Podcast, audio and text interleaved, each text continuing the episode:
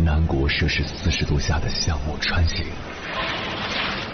在冰城零下三十度的中央大街漫步，往十里洋场听罢一曲天涯歌女，西出阳关凭黄沙穿金甲，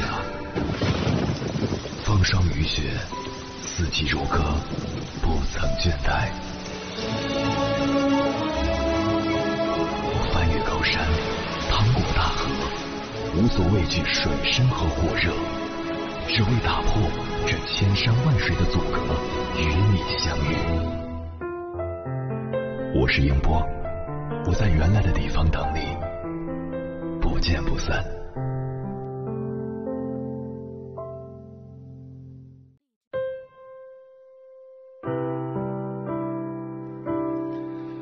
欢迎回来，各位夜行者，这里是正在直播的中国交通广播心灵夜话栏目《千山万水只为你》，深夜不孤单，我是迎波，我要以黑夜为翅膀，带你在电波中自在飞翔。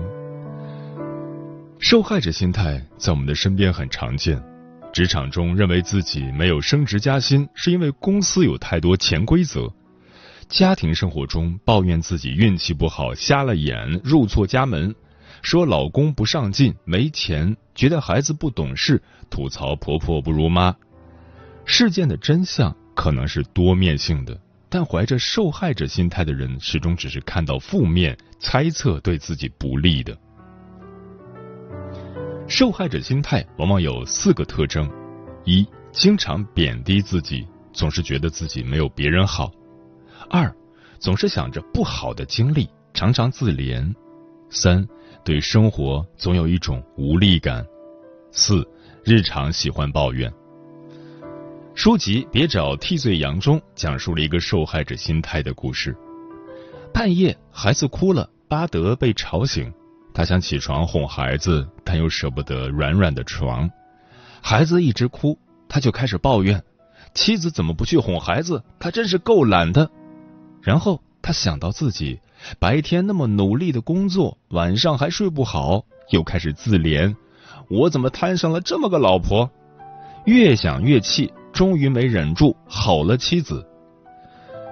作者认为，受害者心态的人是这么思考问题的：一、自我背叛，开始推卸责任；二、自我欺骗，放大了自己的优点，贬低别人的优点；三。共谋，故意设下陷阱，让别人来跳，以证明我是对的，你是错的。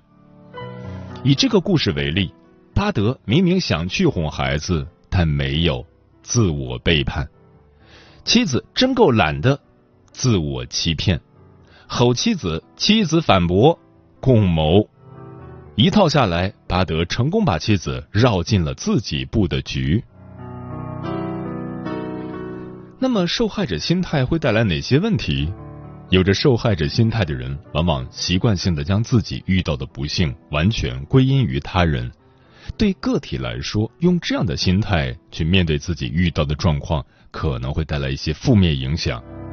一，让人不敢承担责任。婚姻家庭咨询师维基伯特尼克表示，受害者倾向的一大特点就是责任心的缺失。这类人往往在遇到事情时，会选择指责他人、找借口，用一切的方式来说明这不是我的错。二、拒绝寻找解决的方法。一旦一个人将自己的身份定位成受害者，就很难去正视问题的存在。大多数情况下，他们只想沉浸在顾影自怜的情绪中，而选择性的忽略了外界提供的帮助以及有可能改变的机会。三无助感，很多陷入受害者心态的人都坚信着他们是不可能也没有能力去改变现状的，并且久而久之就会变得孤独抑郁。所有的坏事都发生在我一个人身上了。我根本就不可能改变的，为什么还要尝试呢？没有人会在意我，我活该这样子。那么，如何停止出现受害者心态？在这里分享六个技巧：一、用我代替你。与其说你让我感到很生气，不如说成当我听到你说这话的时候，我感到非常生气。这个简单的技巧可以帮助你学会为自己承担更多责任。使用诸如“我为我的生命负责”或“我有能力创造改变”之类的想法，以帮助你重新认识这种无意识的受害者的需要。二视自己为幸存者，受害者与生命抗争，幸存者拥抱生命，受害者。居住在过去，幸存者生活在现在，受害者认为自己无助，幸存者重新控制了他们的生活。尽管受害者心态令人上瘾，但从长远来看，幸存者心态却更有力量。一旦开始将自己视为幸存者，你就会开始对生活充满憧憬，并且会吸引其他人。聆听幸存者的声音，比聆听受害者的苦恼更令人感到开心。三，对自己善良和富有同情心。换句话说，要小心成为受害者。这个角色不是你的选择，是在童年时期适应条件的基础上发展起来的。对自己要温柔些，并用同情心代替。自我厌恶。如果你正在努力摆脱受害者的角色，可以试试诸如写日记、照镜子和其他形式的自恋的方法。四、练习冥想，改变信念。所有的苦难都源于我们心中的信念。当我们坚信这些想法时，我们就会受苦。请记住，你不需要相信脑海中的想法。想法只是我们赋予其含义的大脑波动。练习冥想可以帮助你关注自己的想法。五、练习感恩。感恩是一种简单而有效的方式，可以提醒自己，生活并不像你想象的那么痛苦。每天尝试找到你要感谢的十件事，尝试真诚的感谢自己拥有这些东西。六，对他人进行善举。当我们扮演受害者时，我们往往只专注于自己。通过为你所爱的另一个人做点好事，让自己从头脑中摆脱出来，意识到无需操纵他人就能感觉良好，这是减少自我受虐成瘾的重要方法。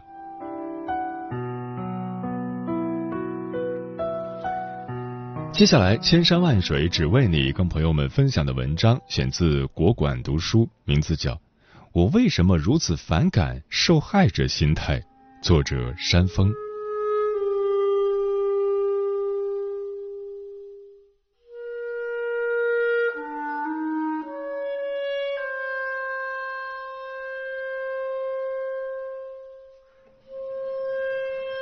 你在生活中是否遇到过这样的场景？好好的走在人行道上，后面有人骑着自行车突然窜出来，差点撞到你。他被迫停车，你被吓一跳。你提醒他注意点儿，他反而像受了天大的委屈，抱怨你为什么不让路。你在公园里散步，一个熊孩子跑来跑去，一边把吃完东西的袋子扔到地上。你看不过眼，叫住小孩，让他把垃圾捡起来。他不干，还哭了起来。他父母走过来对你说：“你这么大个人了，还欺负小孩。”生活中好像经常遇到这类人，选择性忽视客观事实和自身的过错，下意识的觉得自己是事件的受害者，自己是个小可怜，遇到的不顺心都是别人的错。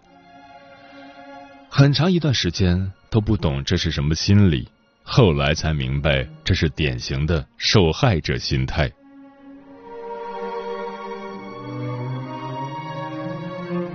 心理学对受害者心态的定义是：违背客观事实并推卸责任的心态，以受害者姿态博取同情、照顾，让人忽略他的责任。他不是遭受巨大伤害，如侵害、家暴等的真实受害者的心理，而是一种不健康的心理防御机制。这种受害者心态，绝大部分是无意，小部分是故意。但要很警惕，无意次数多了变成故意，也就是变成一种常态，甚至变成主动。例如，夫妻间吵架，妻子某次违背客观事实，脱口而出“都怪你”，可能只是话赶话，但这时如果丈夫顺着她说“是是是，都怪我，别生气了”，可能就会强化妻子的受害者心理，然后慢慢的次数多了，每次吵架。妻子可能就会理所当然的认为都是丈夫的错，自己是受害者，受害者心态就由潜意识慢慢强化，然后变成了主动。在《无问西东》这部电影里，许伯常和刘淑芬是一对冲突不断的夫妻。当初是刘淑芬拿刀子逼着许伯常，他才娶了她。从被迫结婚起，许伯常潜意识就觉得自己是受害者。婚后每发生一次冲突，这种受害者心理就会加强一次。电影里有一个场面，他被妻子追着在小小的四合院里打转，最后只能背对着妻子蹲下，双手抱膝，任由打骂。邻居们沉默的看着，无人劝阻。妻子高声骂着：“你脸又拉那么长，给谁看呀？我怎么你了？”许伯常没有对妻子说“都怪你”，但他用沉默的方式表现了出来。在外人看来，他就是受害者，而且这种看法还不断的被他打不还手、骂不还口强化。妻子有一句台词：“你就是想街坊四邻让所有人都知道你是个老实疙瘩，是我整天欺负你。”表现出了这一点。许伯常的受害者心态由“我觉得”变成了“我让大家一起来觉得”，也就是从潜意识变成了主动。为什么许伯常不采取方法解决跟妻子之间的矛盾，而是持续做一个受害者呢？这或许是因为他的受害者姿态可以让他得到同情和照顾。使他避免承担自己的责任和别人的指责。受害者心态本质上是逃避自己应负的责任。妻子供他读完了大学，许伯常不想履行跟他过一辈子的承诺，想悔婚，妻子才拿刀以死相逼。后来他虽然被逼着娶了她，但其实一点也不想承担丈夫的责任。在外人眼里，他是个好人，和气、善良、老实。但只要在屋子里，只有他和妻子两个人，他就冷着脸当妻子不存在。妻子为他洗衣做饭，把好吃的都留给他，他选择视而不见。家里的东西分得清清楚楚，什么都有两套：床铺、杯碗，甚至包括热水壶。不给他爱，也不给他温暖。妻子曾哭着对他说：“外人只看到我怎么打你骂你，可他们不知道你是怎么打我。你不是用手打的我，是用你的态度。你让我觉得我是这个世界上最糟糕的人。”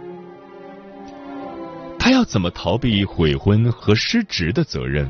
那就是表现出自己更是受害者，被迫娶了妻子，还要受到妻子的打骂。周围人的同情理解让她感受到了外界的认同，即使不履行丈夫的责任，也不会被指责。这让她成功的达到了心理防御和逃避责任的目的。因此，持受害者心态的许伯常可以心安理得的继续不履行丈夫的责任，直到妻子跳井自杀。为了逃避责任而成为受害者。或许才是隐形的加害者。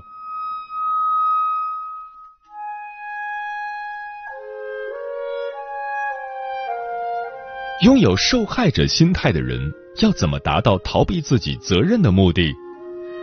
美国心理学家卡普曼提出了戏剧三角形的概念：受害者、加害者、拯救者。假若一个人扮演了其中一个角色，周围的人为了维持这个三角平衡，会无意识的扮演对应的角色。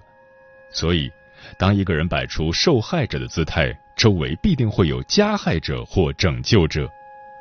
拥有受害者心态的人，把自己的责任推到加害者和拯救者身上，来达到逃避责任的目的。在许伯常和刘淑芬的例子里，许伯常扮演了受害者，那么刘淑芬就对应变成了加害者。心理学家李雪曾提出一个观点：有受害者心态的人会角色上瘾，他很可能会通过隐蔽的激怒加害者。来不断巩固自己受害者的身份。上述场面，许伯常被打骂，是刘淑芬觉得自己又被他拉长了脸对待而产生的。而且，许伯常的冷脸是经常性的，也就是说，他很可能经常以此来刺激刘淑芬进行打骂，进而不断巩固自己的受害者角色。受害者没有责任。加害者才是罪魁祸首。刘淑芬每次的打骂，或许都意味着许伯常成功的把他们婚姻中出现的问题都推到了对方身上。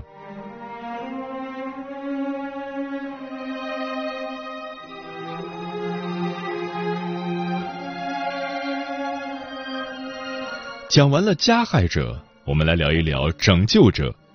对加害者来说，受害者逃避责任是转嫁，而对拯救者则是剥削。这个例子中也有一个拯救者，那就是许伯常的学生王敏佳。他觉得老师许伯常很可怜，师母刘淑芬就是个恶人，所以他给刘淑芬写了一封警告信，警告他停止对老师许伯常的羞辱和打骂，不然就去他工作的厂子举报。刘淑芬非常愤怒，到王敏佳所在的医学院污蔑她勾引自己的丈夫。在保守的六十年代，王敏佳被批斗，然后被愤怒的群众殴打致死。这个拯救者付出了惨痛的代价。受害者总是容易招致同情，拯救者总是容易挺身而出。但有时可能是过度替受害者承担他本该自己承担的责任。王敏佳替许伯常出头，或者说周围邻居的变相支持，都是替他承担解决矛盾的责任。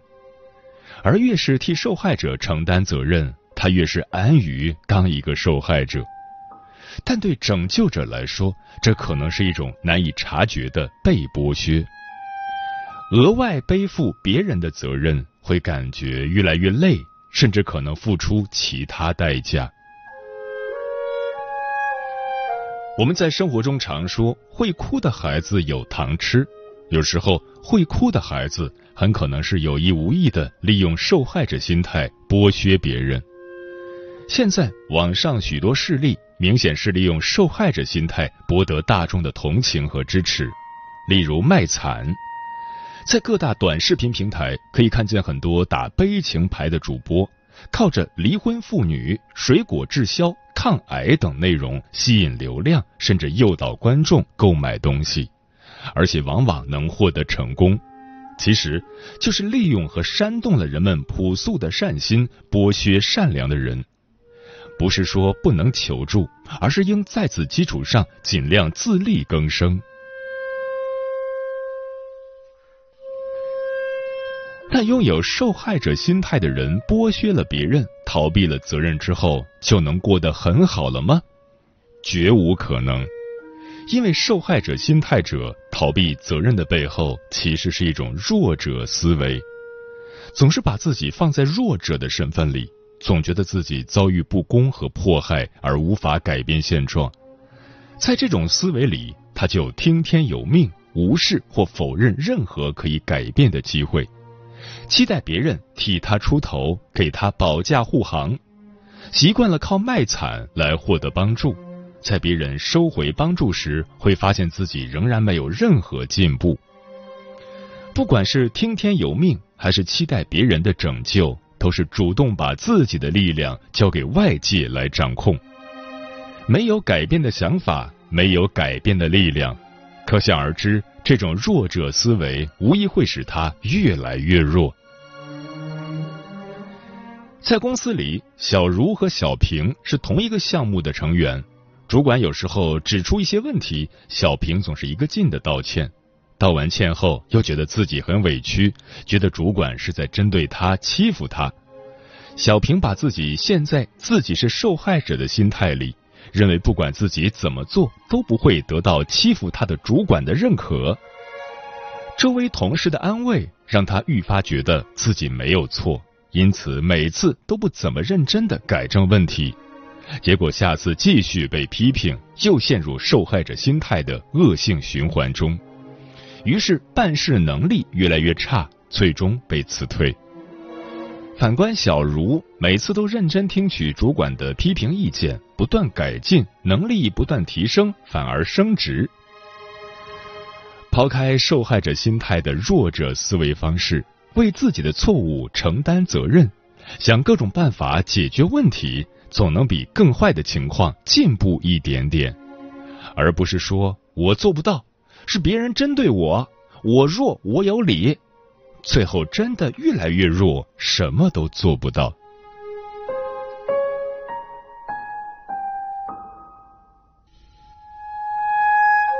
所以，我们真的要很警惕陷入受害者心态而不自知或不可自拔。于人可能是一种剥削，于己将使自己越来越弱。把自己框定在无助处境的弱者思维，是一种不为自己负责的偷懒做法。究其原因，或许是不敢直面会犯错的自己。犯错会令人难堪。可能会造成损失，可能会被指责，但人的一生如何少得了犯错呢？雨果说：“错误犹如地心引力，尘世的一切都是免不了错误的。”而我们经常犯的一个错误就是不断担心自己会犯错。犯错不可怕，只有犯过错，才知道更好的方向是另一条路。坦然的接受自己会犯错这个事实。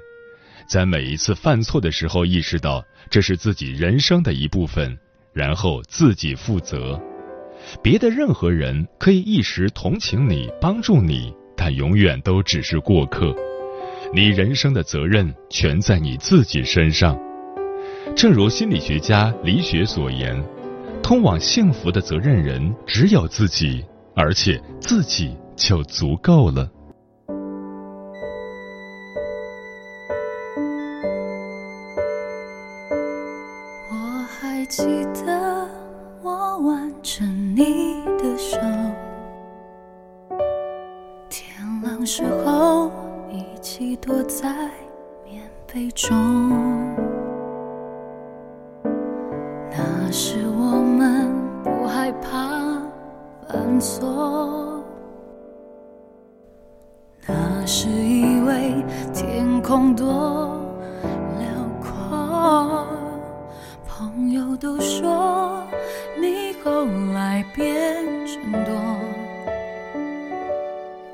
是比太纯真坦白那时候，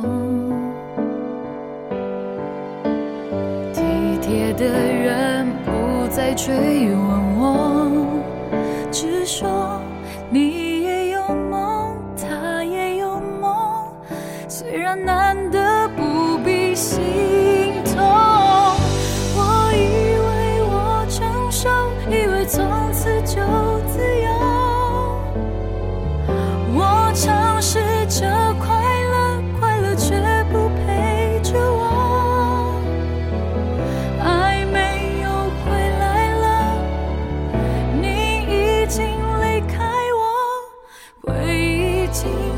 缠着我像当初不肯放